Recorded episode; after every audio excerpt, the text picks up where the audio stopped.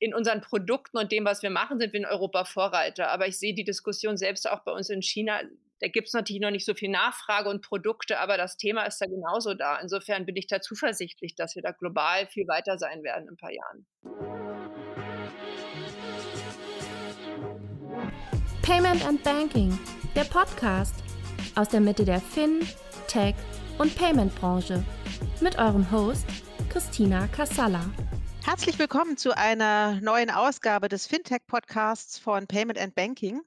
Heute sprechen wir über das Thema Impact Investing. Darüber freue ich mich sehr. Ein großes Herzensthema auch von meiner Seite. Viel mehr aber noch meiner Gäste. Und zwar sind das Anna-Sophie Herken von der Allianz, Julius Friedländer von Cooler Future und Friedjof Detzner von Planet A Venture.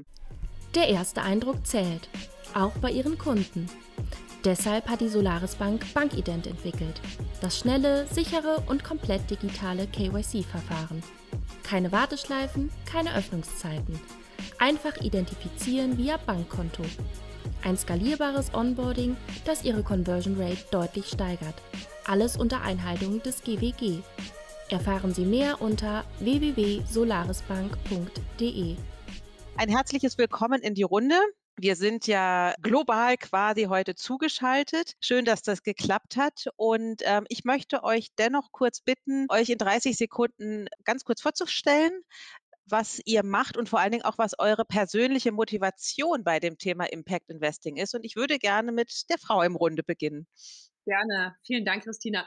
Ähm, ja, also ich bin Business Division Head bei der Allianz Asset Management. Das ist einer der größten Vermögensverwalter global und zu uns gehören Allianz Global Investor und PIMCO. Das sind zwei, ähm, ich würde mal relativ wichtige ESG-Player, also Umwelt-, Sozial- und Governance-Player.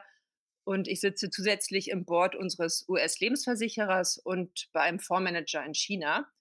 Ich ähm, bin zuständig für den Bereich ESG, aber habe eine ganz lange Geschichte und ähm, schon langes Interesse an dem Thema.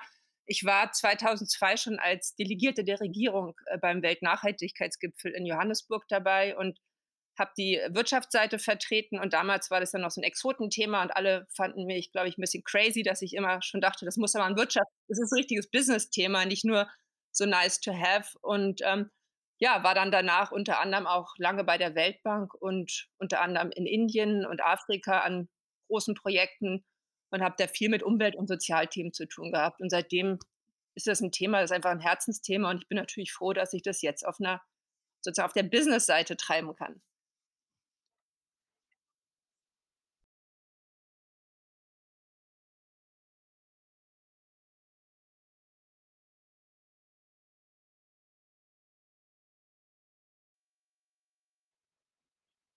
Mm-hmm.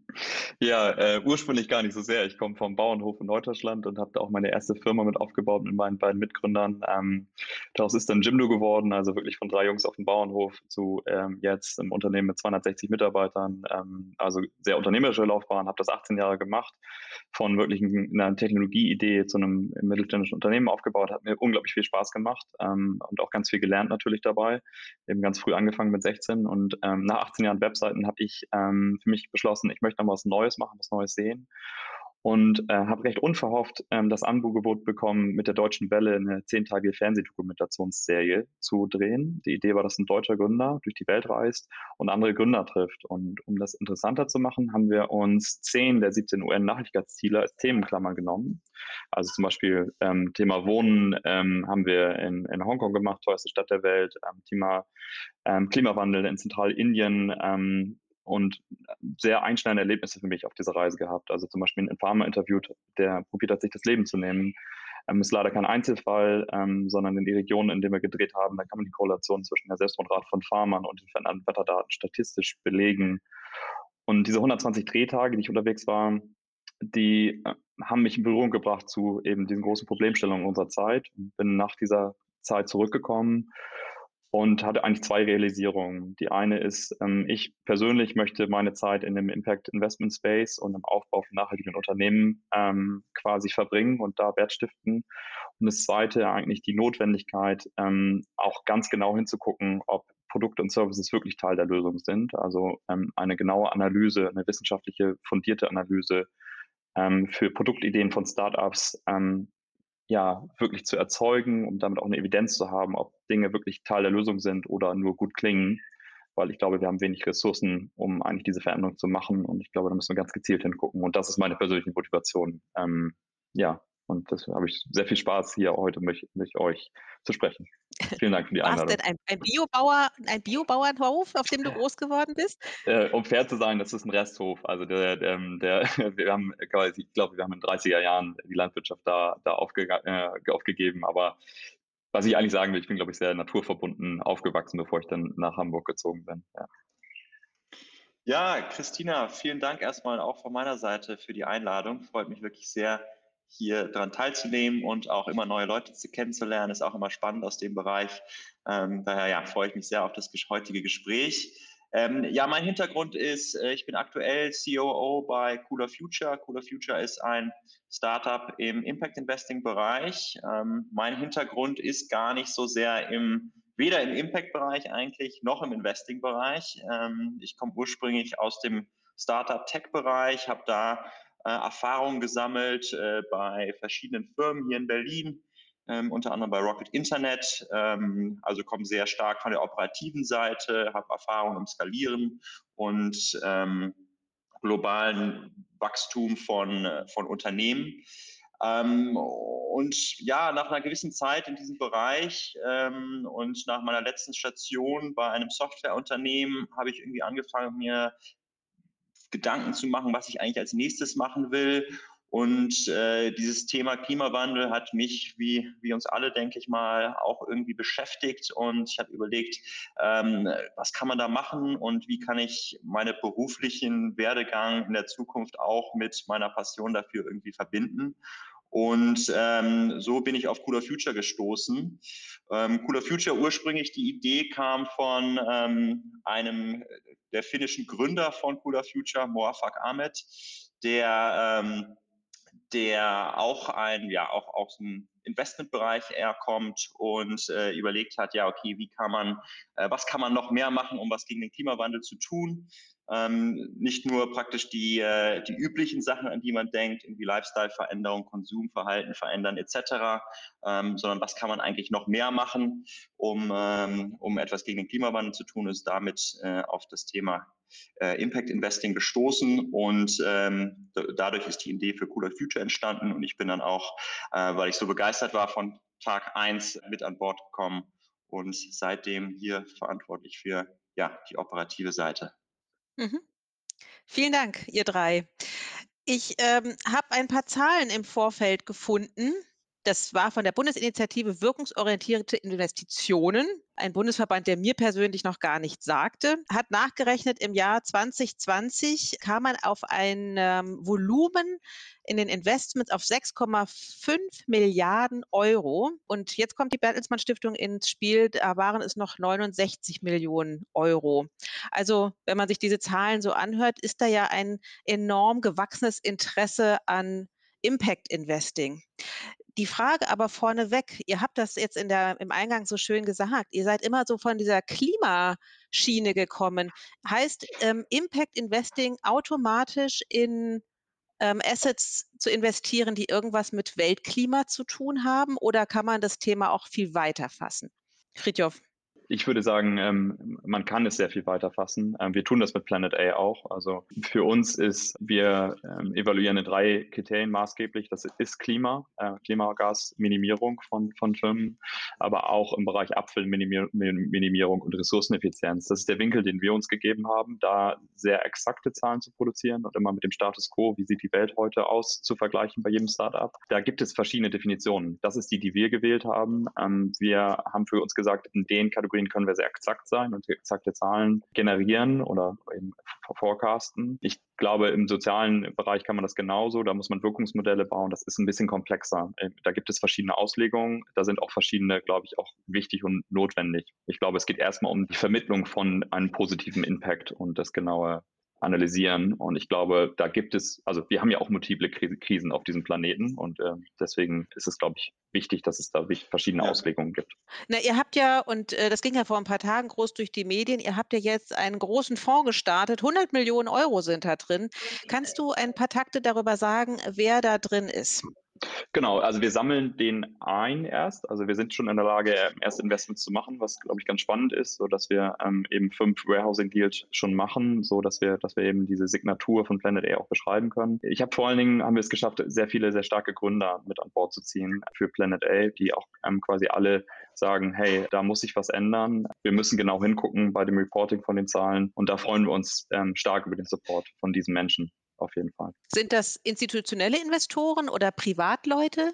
Wie muss ich mir diese Mix vorstellen? Wir sprechen da tatsächlich mit wirklich ganz verschiedenen, also mit Privatleuten, vielen Gründern haben wir viel gesprochen, wir sprechen mit Family Offices, ähm, institutionellen Fondsinvestments, Corporates, äh, wirklich ähm, ganz verschieden durch die Bank weg. Und das, das, was wirklich toll ist, glaube ich, für uns ist, dass wir mit dem Thema und der Methodik, die wir ausgearbeitet haben, fast jede Tür im Moment durchkommen und mit ganz vielen Leuten wirklich tiefgreifende gute Gespräche haben. Weil ich glaube, es wird immer größer und die Notwendigkeit wird, glaube ich, immer klarer, dass es passiert. Und an der Stelle will ich auch gar nicht nur Werbung machen für uns, sondern ich will auch, glaube ich, sagen, ähm, es gibt Emerging Fund Manager, die einfach ähm, da unterwegs sind und ähm, auch aufzeigen, dass es neue Konzepte gibt. Ähm, und ich glaube, das ist wichtig, weil von denen sehr, sehr mutige neue Proposals kommen, wie man das machen kann. Ich glaube, es ist wichtig, um auch eine Veränderung in dem Ökosystem ähm, zu erzeugen.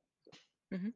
Aber womit überzeugt man denn Investoren? Also wenn du konkret in die Gespräche mhm. gehst, äh, mach mal deine Geldbörse auf. Was erzählst du ihnen denn? Weil bis vor ein ähm paar Jahren war das ja immer noch so, ach naja, dieses ganze Nachhaltige, das bringt mir doch eh keine Rendite oder das dauert ewig und drei Tage, bis ich da mal einen Return sehe.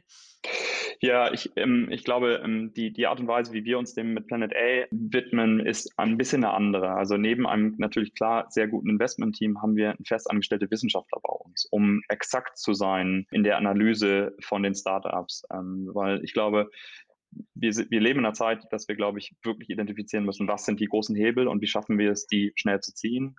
Und was wir bei Planet A machen, ist, dass wir sogenannte Lifecycle Assessments machen von den Startup-Ideen. Das heißt, wir gucken uns den gesamten Lebenszyklus eines Produktes und des Services an und bilanzieren alle Masse- und Energiebilanzen dabei komplett. Das heißt, wir gucken wirklich genau hin, was für Produkte, was für Materialien gehen da rein, wie viel Energie wird äh, benutzt, den Lebenszyklus und sind so in der Lage, das ganz genau zu gewichten und quasi das Delta aufzusteigen, äh, aufzuzeigen, welche Veränderung bringt dieses Startup und wie groß ähm, ist diese Veränderung im Vergleich zum Status quo. Und ich glaube, diese Notwendigkeit, da exakte Zahlen zu erzeugen, das sehen immer mehr Leute. Und es bringt uns in eine interessante Position, weil ich glaube, Frühphasen-Investmentkapital ist natürlich immer ausgesprochenes Vertrauen einem Startup gegenüber. Ich glaube, was bei uns dazu kommt, ist diese wissenschaftliche Betrachtung, diese LCA-Betrachtung, dass wir in der Lage sind, ähm, zu differenzieren, wie groß ist denn dieser Effekt und ist es, ähm, macht das wirklich einen signifikanten Unterschied? Und das ist eine zusätzliche Form von Vertrauen, was das Startup, glaube ich, dadurch bekommt, weil es ja eine wissenschaftliche Evaluierung der Idee ist.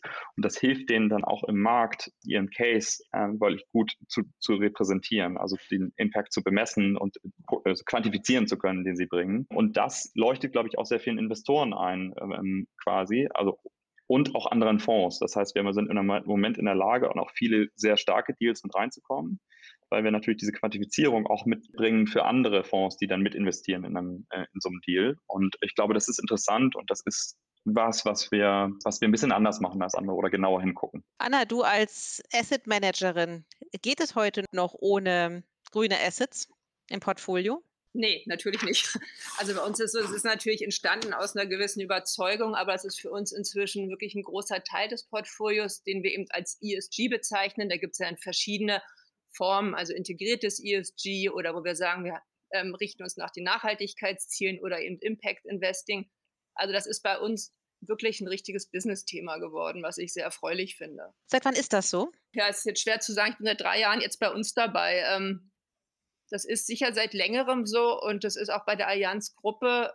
Also wir, wir sind natürlich als großes Unternehmen, fällt es uns auch leichter, da ähm, Vorreiter zu sein. Aber das ist ein Thema, was bei uns wirklich in allen Business Lines ernst genommen wird. Und wie gesagt, nicht nur als wir finden das jetzt mal wichtig für die Umwelt, sondern weil wir auch sehen, dass die Kunden danach fragen und dass das wirklich mhm. im Kerngeschäft verankert sein muss. Wie fragen die Kunden? Na, es gibt viele, die fragen also grundsätzlich nach, ich sag mal, grünen Produkten dann gibt es Kunden, die fragen nach Produkten, wo sie sagen, aber es gibt bestimmte ähm, Ausnahmen, in die wir nicht investieren wollen. Also gibt es ganz verschiedene. Und wir haben natürlich auch sehr viel institutionelle Kunden, die auch ganz klare Vorgaben machen. Also insofern ist es auch gar nicht beschränkbar auf eine bestimmte Kundengruppe weil du sagst, ähm, das ist ein, ein, hat einen großen Stellenwert bekommen. Kannst du äh, das ein bisschen beziffern, ähm, wie, wie, sozusagen die Gewichtung ist zwischen der alten Welt der Allianz und ähm, sozusagen und, und der, der, Hinwendung doch zu nachhaltigen Themen, ähm, zu Impact-Themen? Es ist jetzt schwer, so eine, so eine Aufteilung zu machen, alte Welt, weil bei uns, äh, ich bin im Asset Management, wir haben natürlich einen großen Versicherungsbereich. Die, also Nachhaltigkeit ist sozusagen wirklich in ganz vielen, ich sag mal in der ganzen Pipeline, ob das im Risikoprozess ist, das ist überall verankert, sodass ich gar nicht weiß, ob da jetzt immer so ein bewusstes Nachdenken noch nötig ist, sondern es ist einfach wirklich eine relativ starke Selbstverständlichkeit. Mhm. Was ich extrem mhm. erfreulich finde, gerade wenn ich immer so in meine 2002 Nachhaltigkeitsgipfelzeit zurückdenke. Mhm. Ja, kannst du aufschreiben, weil du sagst, wenn du zurückdenkst, an, an was, was fällt dir dann ein? Wie, wie war das denn? Na, ich war Wirtschafts-, von der Wirtschaftsdelegation äh, verantwortlich und da war das schon eher so ein Thema, wo man eigentlich, ich will jetzt nicht sagen defensiv, aber das war eben so ein Thema, so nice to have und man musste so ein bisschen darauf achten, dass es uns nicht zu stark komprimiert hat in unseren wirtschaftlichen Zielen. Und das ist jetzt komplett anders weil mhm. einfach wir sehen, dass es Teil unserer Ziele ist, also Teil unserer mhm. Performance. Also mhm. es ist kein Widerspruch, sondern es ist wirklich ein elementarer Kernteil. Ja, absolut. Also ich sehe es ganz ähnlich und ich glaube auch, dass die Entwicklung dahin gehen wird, dass man irgendwann gar nicht mehr diesen Unterschied machen wird. Man wird gar nicht mehr davon sprechen, das sind nachhaltige Investments und das sind nicht nachhaltige Investments, sondern ich glaube, dass äh, irgendwann in der Zukunft wird es oder hoffentlich bald so sein, dass, ähm, dass man, wenn man von Investments spricht, dass das automatisch die Annahme da auch ist, dass es nachhaltig ist. Und ich glaube, dass es in die Richtung geht. Ähm, da gibt es verschiedene Bewegungen. Einerseits ist es natürlich der, mhm. äh, der Kunde, der das immer mehr einfordert. In, teilweise in Ländern ähm, gibt es auch immer mehr Vorschriften. Äh, ganz spannend in, in Österreich zum Beispiel, wo Pensionskassen auch immer striktere Vorschriften haben, dass sie nachhaltig investieren müssen. Und so wird das auch in vielen anderen Ländern jetzt äh, gehandhabt. Und daher äh, geht der Trend auf jeden Fall in die Richtung. Aber gerade ihr in eurem Unternehmen, ihr habt euch ja sehr über allein schon über die Definition nachhaltig sehr unterhalten, ähm, weil äh, du hast es ja eingangs erwähnt, ihr habt ja einen finnischen Gründer und äh, auch da geht man ja mit Klimaschutz, mit der Bewertung von gewissen Formen der Verstromung auch ganz unterschiedlich um. Also durch welchen ja, Prozess absolut. seid ihr gegangen? Ähm, äh, ich glaube einfach, dieses Thema Nachhaltigkeit wird auch noch natürlich nochmal anders diskutiert in verschiedenen Ländern. Und eins der, der Themen, die wir auch intern diskutiert haben, da wir eben ein finnisch-deutsches Team sind und was du auch gerade angesprochen hast, vor allem im Energiebereich, äh, ist ja immer ein großes Thema die Atom, äh, Atomstrom. Und ähm, da äh, nicht nur in Deutschland, äh, sondern auch, also ich würde mal sagen, europaweit verschiedene Ansichten. Und ähm, während das, der deutsche Teil des Teams äh, da eher auf der ähm, wahrscheinlich typisch deutschen Meinung ist, dass ähm, Atomstrom äh, nicht die Lösung ist, äh, ist es, glaube ich, in war es Teile des finnischen Teams zum Beispiel, die hatten da eine andere Meinung und haben da ganz klar gesehen, dass äh, oder sehen Atomstrom auch als eine der Lösungen für den, äh, für den Klimawandel. Wie löst man das äh, interkulturell? Wie wir die Entscheidung letzten Endes getroffen haben, ob wir ähm, Unternehmen mit oder mit einem großen Anteil von Atomstrom integrieren wollen in unser Investmentprodukt. Ähm, die Entscheidung ist am Ende daraus gefallen, was unsere Kunden eigentlich wollen. Und äh, wir wollen unser Produkt als erstes in, in den deutschen Markt ähm, starten. Und daher war, haben wir da auch Kunden befragt. Und für uns war das ganz klar, dass da Atom äh, keine Rolle spielen kann. Mhm. Das heißt aber, wenn ihr sozusagen ähm, aus Deutschland heraus wachsen wollt, also ihr seid ja noch nicht ganz gestartet, oder? Straf mich Genau, wir sind noch, wir sind Future noch nicht ist, äh, äh ganz mhm. gestartet. Wir befinden uns noch in der äh, Pre-Launch-Phase und ähm, genau und werden aber in den nächsten Monaten an den Start gehen. Genau, also diese Diskussion wird quasi fortgesetzt werden müssen, wenn ihr dann äh, aus Deutschland herauswachst. Äh, bestimmt. Ähm, sobald wir aus Deutschland herauswachsen und mhm. ich meine, Energie ist ein Thema, das Thema wird sich bestimmt auch in andere ähm, Bereiche ähm, damit reinkommen. Und ich glaube, ein wichtiger Faktor wird auch in Zukunft dann immer sein, ähm, was ist das Feedback der Kunden, ähm, weil die sind natürlich am Ende der, der König, wie man so schön sagt, und äh, werden dann natürlich auch ein großes Mitspracherecht haben. Wie trefft ihr die Auswahl, Anna? Die Auswahl jetzt bezüglich was konkret? Ähm, die, die Investments in die Assets, also welche ihr anbietet. Also weil du hattest ja vorhin gesagt, ähm, das Thema Nachhaltigkeit, Impact ähm, Investing ist ja ein, ein ganz wesentlicher Bestandteil eurer Assets geworden am Ende, in meiner Beziehung am Anfang steht bei uns natürlich auch mal der Kunde. Also wir müssen natürlich schon schauen, was die Kunden wollen, aber gleichzeitig schauen wir natürlich strategisch, was wollen wir anbieten. Und wie gesagt, ich hatte ja gesagt, wir haben ja verschiedene Formen der Nachhaltigkeitsprodukte, die wir anbieten. Also insofern ist es eine strategische Frage, aber die ist natürlich immer sehr stark bestimmt von dem, was die Kunden wollen. Ja, ich finde das einen ganz wichtigen Punkt, den ihr ansprecht. Ähm, wenn ich euch so höre, es gibt ja verschiedene Treiber einer Veränderung. Ja, das kann ja entweder, das können ja die Investoren sein, das können auch die, die Unternehmen sein, das können aber vor allen Dingen auch die Kunden sein. Aber so wie ich das bei euch jetzt raushöre, sind die Kunden die Treiber der Veränderung. Stimmt das, Friedhof? Ich würde sagen, die Veränderung ist bei uns, wir sind ja ein Frühphasenkapitalgeber für Startups. Und ich glaube, wir, für uns, was wir sehen, ist halt, dass Frühphasenkapital eine unglaublich hohe Verantwortung hat, weil es letztendlich darüber darüber entscheidet eigentlich, welche Teams und welche Ideen verwandeln sich dann wirklich in Startups, die dann wachsen und Teil unserer Wirtschaft werden. Und wir haben ja eine Wirtschaft gebaut, die 1,7 Erden verschlingt und klar ist, dass wir irgendwie eine brauchen, die innerhalb der planetaren Grenzen funktioniert. Und ich glaube, wir bei Planet A haben das große Glück, den Kontakt mit vielen ganz tollen Gründern zu haben, die antreten, um genau das zu machen also die wirklich ähm, kämpfen für eine Wirtschaft innerhalb der planetaren Grenzen. Das heißt, die Veränderung für uns ist sehr doll getrieben durch diese Menschen und das sind auch die Helden dieser Geschichte, nicht wir. Und natürlich ist das für die wiederum genauso die Kundenfokussierung. Also ähm, das ist ganz klar. Und ich glaube, um da so einen Punkt von vorhin aufzugreifen, da ist Europa auch ein toller Platz. Also weil die Regulatorik, die hier kommt und auch kommen wird, die passt ja genau zu den Risikoüberlegungen, die Anna schildert, ich glaube, die auch klar sind. So und, und auch würde ich sagen, es ist kein Zufall, dass Fridays for Future aus Europa kommt. Also wir haben schon hier Rahmenbedingungen, die für Veränderungen stehen. Die konnten natürlich alle gerne noch schneller funktionieren, aber grundsätzlich würde ich sagen, das ist erstmal klar, dass alle diese Änderungen auch wirklich passieren werden. Und ich glaube, das ist ein großer Unterschied zu der Zeit vor, sagen wir mal, vor zehn Jahren, wo man vielleicht mhm. noch als Spinner abgetan wird, ist jetzt, glaube ich, ganz vielen Leuten klar, dass diese Veränderung passieren wird. Also deswegen für uns die Veränderung, um die Frage zu beantworten, kommt durch die Gründer, aber natürlich müssen die etwas bauen, was ihre Kunden wollen und brauchen. Insofern würde ich ja. dem erstmal zustimmen. Ähm, bei uns ist nur eine Absektionsschicht ja. mehr.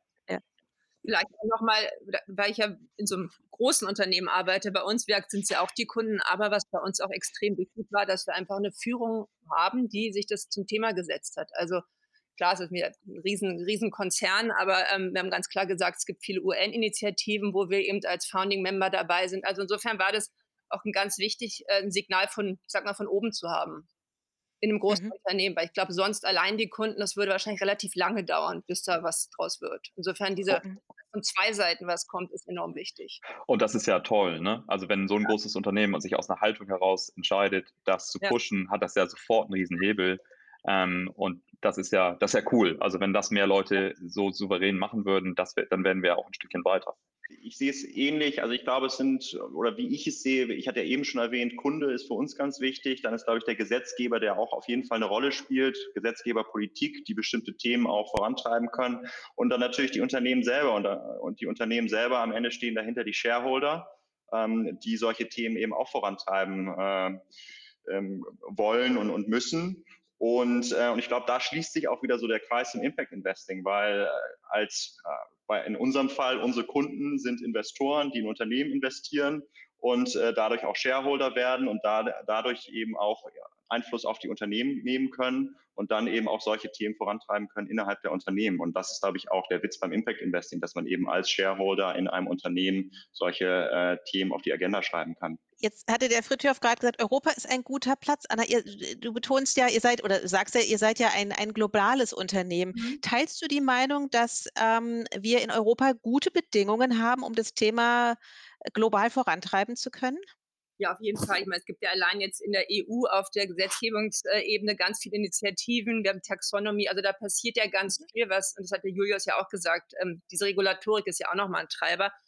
Richtig. Und, ähm, wir, wir, haben ja auch ein, äh, PIMCO ist ja ein US-amerikanisches Unternehmen und da gibt es schon Unterschiede. Also die sind genauso getrieben, aber die haben andere regulatorische Vorgaben und ähm, Bedingungen. Also insofern ist Europa sicherlich äh, prima, um da erstmal voranzulegen und, und zu zeigen, was geht.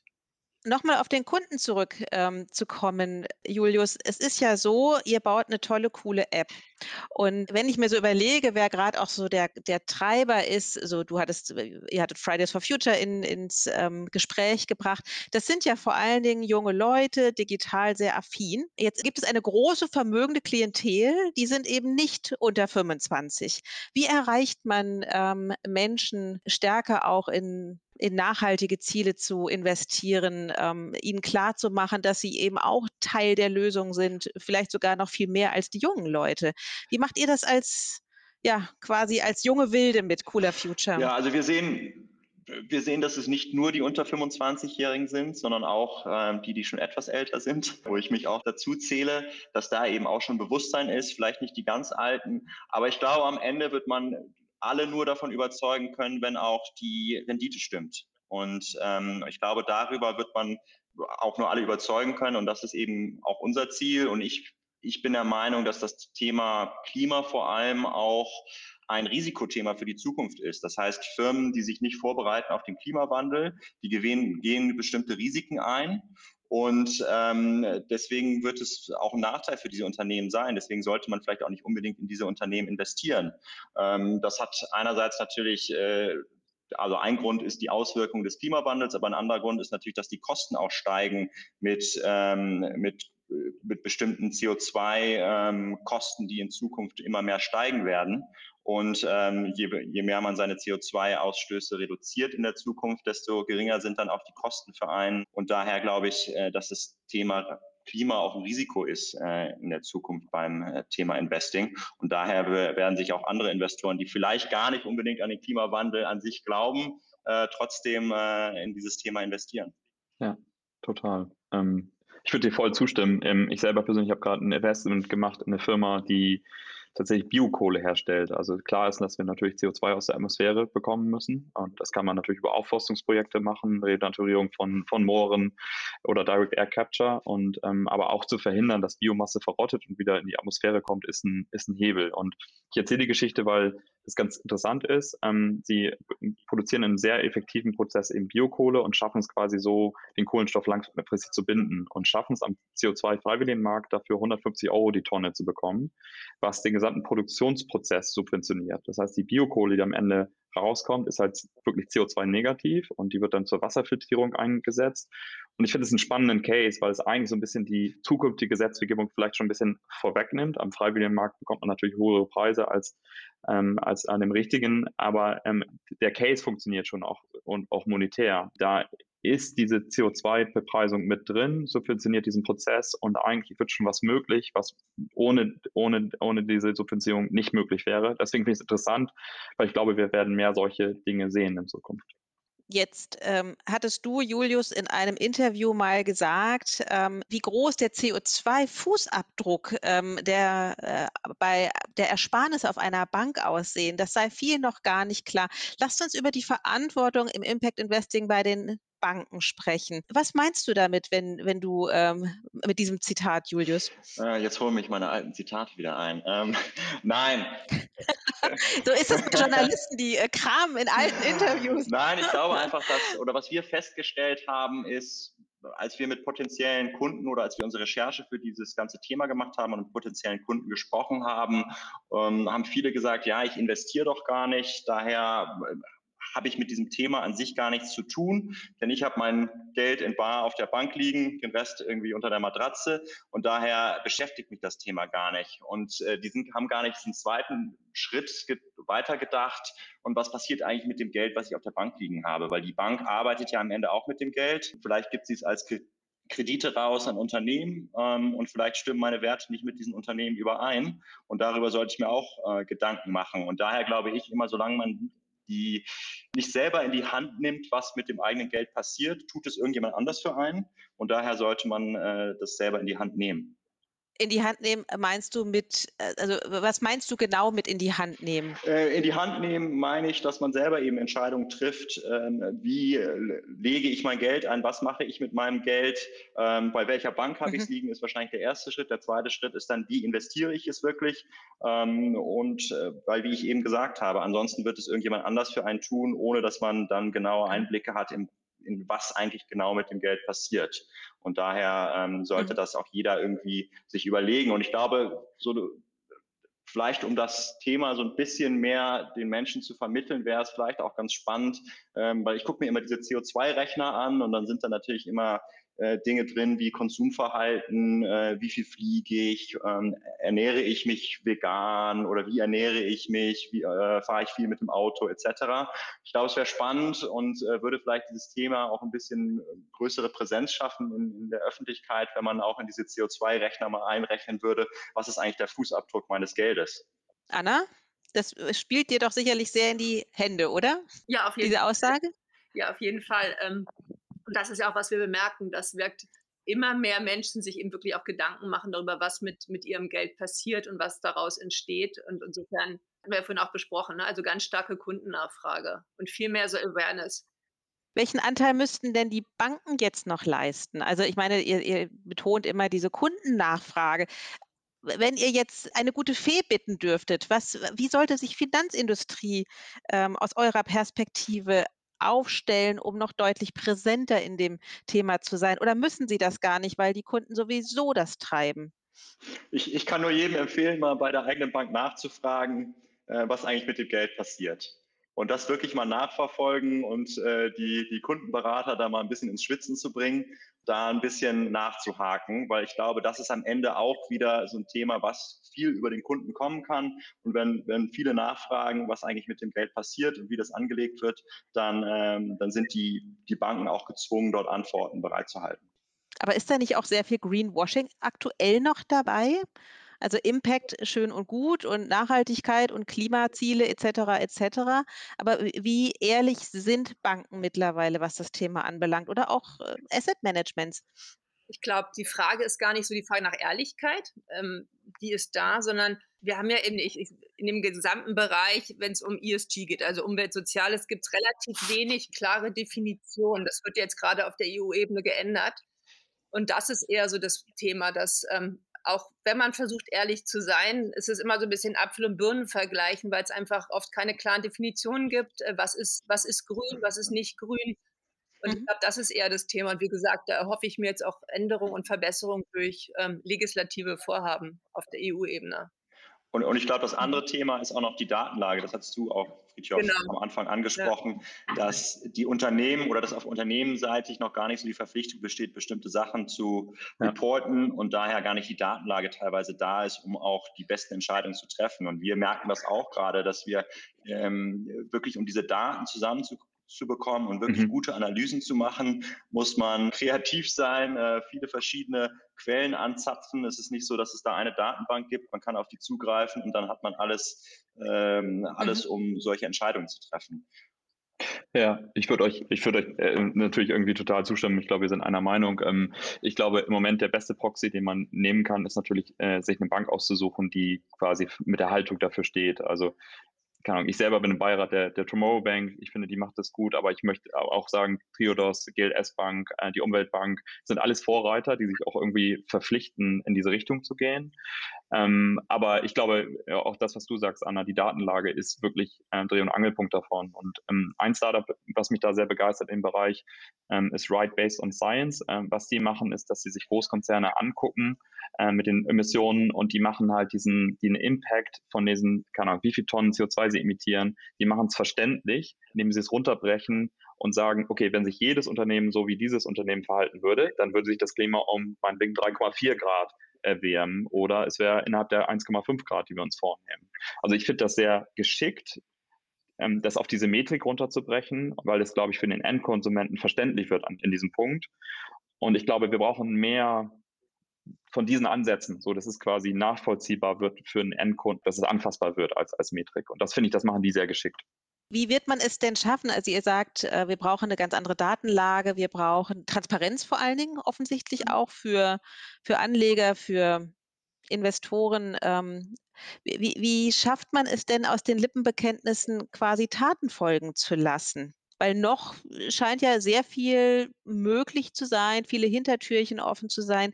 Was würdet ihr euch wünschen, dass es verbindlich wird? Ist ja relativ, also auf der europäischen Ebene ist ja relativ verbindlich nicht, aber relativ ähm, gibt es ja Anreize, nachhaltig anzulegen. Insofern, also wenn ich aus unserer Perspektive, ist sicherlich wirklich Daten und wenn es globalere Standards gäbe, all das wäre viel einfacher. Da gibt es ja einige Initiativen, aber da ist es, glaube ich, also es, es fehlt nicht am Willen, komplett nachhaltig zu sein, sondern es fehlen eben Daten, Vergleichbarkeiten, also wirklich so eher in der, in der praktischen Umsetzung hapert es. Mhm. Obwohl man natürlich auch zugeben muss, dass es auch relativ komplex wird. Also wenn man ja. sich zum Beispiel das Thema CO2-Ausstoß anschaut, ähm, da unterscheidet man ja immer ähm, zwischen dem Ausstoß, das, das Unternehmen direkt macht, aber wenn es dann auch an die Zulieferer zum Beispiel geht und die Zulieferungsketten, um das alles nachzuvollziehen, ähm, das macht das Ganze natürlich auch komplex. Und ich glaube, ja, am Ende kann es nur geregelt werden, wenn der Gesetzgeber äh, bestimmte Regularien und Standards ähm, ähm, einführt. Ich würde zustimmen, ähm, natürlich, aber ich würde auch noch also ich glaube, wir sind alles gewohnt, auf eine hohe Qualität von Finanzbankdaten Entscheidungen zu treffen. Und ich glaube, was wir insgesamt brauchen, ist auch eine ähnlich hohe Datenqualität für die Zahlen. Das heißt, wir brauchen auch eine wissenschaftliche Betrachtung von, von all, äh, all dem Impact, um auch eine bessere Datengrundlage haben zu können. Und ich glaube, dass wir das mehr inkorporieren müssen in unser Handeln und da besser werden, also durch Startups, durch Daten generieren, also durch verschiedene Initiativen. Aber ich glaube, dass das eine wichtige Komponente ist, die einfach integriert werden muss. Dann stelle ich jetzt mal die ganz provokante Frage an euch drei und ähm, fangen wir bei Anna an. Kann man mit Impact Investing die Welt retten? Impact Investing ist ein wichtiger Bestandteil. Ich glaube, zurzeit ist es ja so, dass es ungefähr, wenn ich mir jetzt in Zahlen angucke, ich glaube, wir haben, was haben wir, 92 Billionen im, im Asset Management an, an verwaltetem Vermögen und ich glaube, Impact macht nicht mal ein Prozent aus. Also es ist zu klein, es ist natürlich auch zu targeted. Es ist ein wichtiger Bestandteil, aber es ist meines Erachtens kann es immer nur ein Bestandteil sein, weil wir letztendlich nur mit Impact Investing nicht weiterkommen, weil das natürlich äh, viel größere Lösungen braucht. Also insofern ist es wichtig, aber es hat eine Nischenrolle ist jetzt äh, falsch gesagt, aber es kann immer nur wirklich ein Teil von der gesamten Nachhaltigkeitsstrategie sein. Bleibt es in der Nische oder seht ihr Veränderungen? Wir sehen, also ich, ich sehe Veränderungen, sowohl was eben die Zahlen angeht, als auch wirklich so den Reifegrad von Impact Investing. Wir machen auch mehr. Mhm. Trotzdem ist es immer, wie gesagt, es ist ein Baustein. Wie sehen die anderen beiden das? Kann man die Welt retten?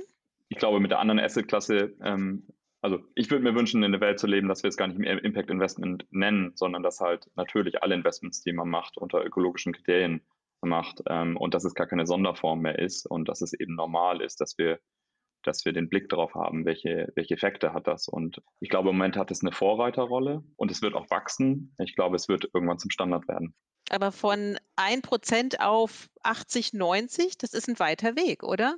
Ganz klar ist das ein weiter Weg. Ich glaube, es ist aber auch relativ alternativlos. Und ich glaube, sagen wir so, wir nennen das im Moment Impact Investment. Ich glaube, wenn die Regulatorik weiter voranschreitet und ähm, klar ist, dass wir externalisierte Kosten internalisieren müssen, dann werden wir das Ganze wahrscheinlich nicht mehr Impact Investment benennen, sondern Normal Investment und dann ist es auch total in Ordnung. So, ich, ich mhm. bin jetzt nicht dafür, dass dieser Griff, Begriff stehen muss. Ich möchte nur einfach sagen, wir müssen, glaube ich, die Konsequenzen unserer Investmententscheidungen mit in Account nehmen und da das wird mehr werden müssen. Da sehe ich gar keinen anderen, äh, gar keinen anderen Weg. Mhm. Also ich glaube schon, wenn die, wenn die Bewegung groß genug wird, kann es auf jeden Fall etwas verändern. Ich glaube, dass das, es ist ja in anderen Bereichen genauso, wenn man über, über das Konsumverhalten nachdenkt. Wenn ich jetzt als Einzelperson entscheide, dass ich morgen nicht irgendwo hinfliege, der Flieger wird ja trotzdem fliegen die Airlines werden erst anfangen müssen, ihre ähm, Flüge zu reduzieren, wenn genug Leute sich dazu entscheiden. Und ich glaube, genauso ist es im Investmentbereich. Wenn, wenn jetzt ein paar Leute sich entscheiden, ähm, nachhaltig zu investieren, wird es noch nicht die Welt verändern. Aber genauso ist es auch in dem Bereich. Wenn sich genügend Leute für diesen Schritt entscheiden, wird es einen Einfluss haben und wird es äh, Dinge verändern. Weil dann, glaube ich, der Druck auf die Unternehmen äh, einfach höher wird. Ähm, und wenn immer mehr Kapital in nachhaltige Firmen fließt, müssen die anderen Firmen auch nachziehen, um eben auch noch Kapital zu günstigen Kosten zu bekommen. Was sicherlich ein Erfolgsfaktor sein wird, ist, dass natürlich auch immer der Return stimmt. Also je nachdem, wie wir ein Impact Investing definieren und wie weit wir sozusagen aus dem philanthropischen Bereich rausschieben in den normalen Bereich, das ist sicherlich ganz wichtig für den Erfolg. Na, ich frage mich halt irgendwie, ist die Geldbörse jedem Einzelnen dann nicht doch näher als vielleicht irgendwie der ausgetrocknete Salzsee in in Russland oder sowas, ja, äh, am Ende des Tages. Und äh, wie, wie, schafft man sozusagen, ähm, die Menschen da abzuholen, dass sie merken, dass sie nicht nur mehr Geld in der Tasche haben, sondern dass sie tatsächlich auch noch was Gutes tun. Ja, aber ich glaube, das ist auch immer noch ein Vorurteil, was, was so ein bisschen herrscht, dass wenn ich nachhaltig investiere, muss ich irgendwie einen Kompromiss eingehen auf der Renditeseite. Aber ich glaube gar nicht mehr, dass das stimmt. Also ich glaube, letztes Jahr hat man ja auch gesehen, allein im ESG-Bereich und wenn man da investiert hat, dass die Fonds in der, in der Corona-Krise die ESG-Kriterien erfüllt haben, viel besser performt haben als die Nicht-ESG-Fonds. Und was ich auch eben schon erwähnt habe, ich, ich glaube, dass der, der Faktor Klimawandel immer mehr zum Risikofaktor auch in der Zukunft wird, dass man vielleicht sogar mehr Rendite erzielen kann dadurch, dass man nachhaltig investiert. Und und, und ich glaube, das ist ähm, ja ein ganz wichtiger Faktor da. Du wolltest noch was sagen, Friedhof? Du hast nee, ich, gerade also, signalisiert, äh, als ja, das also, ist, äh, Planet ja? spricht. Äh, Ach, das war zustimmend. Das, das, ist Zustimmung. Äh, ich würde das genauso sagen. Ich glaube, die Rahmenbedingungen würden dafür sorgen. Also wir sehen ja auch andersrum, wir sehen ja Stranded Assets, dass Kohlekraftwerke quasi gebaut werden und nicht weitergeführt werden. Wir sehen ja das, das, das andere Beispiel auch. Ähm, ich, ich, ich glaube, dass, dass das mehr werden wird. Ähm, klar, äh, wir wünschen uns, dass es schneller geht, aber ich glaube eben, natürlich werden die Rahmenbedingungen sich ändern und damit auch äh, die Wirtschaftlichkeit von nachhaltigen und, ähm, Dingen einfach nach vorne gehen. Und das sehen wir ja im, im Windkraftbereich, Solarbereich, ähm, dass es einfach die, die Strompreise unschlagbar günstig werden im Vergleich zu anderen. Und ich glaube, mit, mit Mass Adaption von diesen Technologien wird sich das halt auch weiter, äh, weiter verändern. Da bin ich ganz überzeugt von. Aber sind wir hier europäische Traumtänzer oder ist das global zu beobachten? Also eben auch die, die, diese, diese Rechnung, die ihr aufgemacht habt. Ne? Also im Endeffekt ja, wird es uns teurer zu stehen kommen, wenn wir jetzt nicht nachhaltig investieren, um entsprechende Unternehmen äh, voranzubringen, die ähm, einfach äh, äh, ein, ein, ein soziales und ökologisches Gewissen haben. Ich glaube, dass wir, also ich kann das ja immer vergleichen, sozusagen aus der europäischen Sicht und dann wirkt USA und ähm, sitzt da ja auch in China im Board. Also Mhm. Sozusagen diese, diese Awareness, dass wir was tun müssen und dass sich das irgendwo auch äh, niederschlagen muss, die gibt es global. In unseren Produkten und dem, was wir machen, sind wir in Europa Vorreiter. Aber ich sehe die Diskussion selbst auch bei uns in China. Da gibt es natürlich noch nicht so viel Nachfrage und Produkte, aber das Thema ist da genauso da. Insofern bin ich da zuversichtlich, dass wir da global viel weiter sein werden in ein paar Jahren. Mhm. Mhm. Es wird auch wichtig braucht sein. Braucht es noch mehr Aufklärung, auch ähm, was mit dem Geld passiert äh, eines jeden Anlegers? Ja. Oder müssen wir da unterscheiden zwischen Privatanleger, institutionelle Anleger, Banken, Versicherungen? Also ich würde dem zustimmen. Also das also ist eine sehr kurze Antwort, aber ja, ich glaube, die braucht es. Ähm, ich glaube, dass ähm, der Allgemeinbürger nicht weiß, welchen Effekt einfach das Geld hat. So, wenn man es in diese Rechner mit integrieren würde und auch sehen würde, welchen Unterschied es macht, wo ich mein Geld anlege, dann, dann wäre das, glaube ich, präsenter und wichtiger. Ähm, ich glaube, da ist viel Arbeit. Ähm, jeder weiß mittlerweile oder ein Großteil weiß, welchen Einfluss Ernährung spielt auf den ökologischen Fußabdruck. Ähm, und ich glaube, wir werden das auch sehen, dass die Leute das hoffentlich mehr verstehen, wo ich mein Geld hinlege, dass das wirklich, ähm, wirklich ein, ein wichtiger, wichtiger Faktor ist. Und, und mhm. vielleicht, um nochmal auf deine vorherige Frage, Christina, zurückzukommen, ob wir ja, so europäische Traumtänzer sind. Ich glaube, in Europa haben wir ja in vielen Bereichen vielleicht so ein bisschen die Vorreiterschaft verloren und vielleicht ist es irgendwie eine Chance sogar für Europa zu sagen, ja, in dem Bereich sind wir Vorreiter und äh, schaffen es äh, mal wieder in einem Bereich Vorreiter zu sein und auch die, dass die anderen dann nachziehen. Ähm, und, und ein bisschen träumen gehört bestimmt auch dazu. Ähm, und man, man wird bestimmt auch Fehler machen und vielleicht auch mal übers Ziel hinausschießen, aber das gehört, glaube ich, immer dazu. Mhm. Und es tut sich Anna, du wolltest viel in mhm. Europa ja, auf, der, auf der regulatorischen Ebene, gerade was so die Beratung von Kunden angeht und Öko-Labeling. Also, und das ist ja eigentlich so die Erfahrung, dass es dann, wenn es einmal in, in einer Region auch äh, auf regulatorischer Ebene festgezurrt wird, dass es dann irgendwann so ein Spillover hat in andere Regionen. Ich glaube, es ist einfach super spannend, Anna, auch was du angesprochen hast, das Thema ähm, äh, Taxonomie. Also ja. da, ich meine, da, da guckt, glaube ich, die ganze Welt drauf, was Europa da macht, weil einfach diese das ist ja eine, eine progressive Steuerung, die auch quasi bei jedem, bei, bei den allen großen Konzernen ankommen muss, dass quasi mein Zugang zum Kapitalmarkt ähm, sich verändert, je nachdem, wie ich, wie ich mich verhalte als Unternehmen. Und das ist einfach super spannend und gut. Und ich glaube, das ist eben so ein Grund, warum das in Europa eben spannend ist. Also ja, ich würde, mhm. also super spannendes Thema, finde ich, ähm, so, weil ich glaube, da die ganze Absolut. Welt, glaube ich, hinguckt. Ja, Müssen wir bei einer anderen Gelegenheit nochmal weitersprechen sozusagen. Aber ich nehme euch doch als sehr optimistisch wahr. Das ist ein, es ist schön zu hören sozusagen, dass ähm, doch da irgendwie auch so, so ein Drive da ist dafür, dass ähm, ja durch Impact Investing einfach sehr viel machbar ist, auch wenn es noch, so habe ich Anna verstanden, eher nischig ist, aber es, es wird mehr und irgendwann, jetzt korrigiert mich, wird es für, also so, so ist eure Definition, das neue Normal. Also ich weiß, vielleicht haben wir auch immer so, das sind ja diese Definitionen. Ähm, ich glaube, Nachhaltigkeitsinvestment wird, ist das neue Normal und Impact ist für uns zumindest ein kleiner Teil, der, glaube ich, von seiner Ausrichtung wahrscheinlich es wird wahrscheinlich schwer, dass das normal wird, aber als Teil von Nachhaltigkeit, glaube ich, ist auf jeden Fall alles, was zu Nachhaltigkeitsinvesting gehört, wird das normal sein. Mhm. Und ähm, alle, also ESG wird irgendwann mal ein Hygienefaktor sein. Also nicht mhm. was, womit ich mich gut positioniere, sondern das muss man einfach haben. Gibt es von eurer Seite noch was, was ihr noch besprechen möchtet? Das wäre ja nochmal spannend. Ihr seid ja letztendlich die Experten und kommt ja mit aus ganz unterschiedlichen Richtungen aus der oder habt ganz unterschiedliche Blickwinkel auf das immer gleich, also auf das gleiche Thema. Also ich, ich, also von meiner Seite, ich glaube, man kann nur alle motivieren, in diese Richtung zu arbeiten, etwas zu tun in diese Richtung, sich auszutauschen, weil, also ich finde es immer sehr spannend, so Gespräche wie heute, um sich da auch über dieses, über dieses Thema auszutauschen und man erfährt immer neue Sachen. Und ich glaube einfach, ja, jeder, der in dem Bereich tätig wird, und ich sehe auch andere, die in dem Bereich tätig sind, nicht unbedingt als Konkurrenten. Ich glaube, dass das, das ist auch nicht ein, ein Markt, in dem nur einer faktisch am Ende als der Gewinner herauskommen wird, sondern ich glaube, je mehr Player in diesem Markt, wenn man jetzt sich nur mal den Impact Investment Bereich oder den nachhaltigen Investment Bereich anschaut, äh, dass je mehr sich diesem anschließen, desto besser und deswegen ähm, bin ich da auch immer froh, wenn, wenn neue Unternehmen in diesem Bereich, äh, natürlich wollen wir erfolgreich auch rauskommen dabei, aber natürlich äh, finde ich es auch schön, wenn andere Unternehmen in dem Bereich etwas tun. Ja, wir werden das beobachten, Julius, wenn ihr an den Start geht.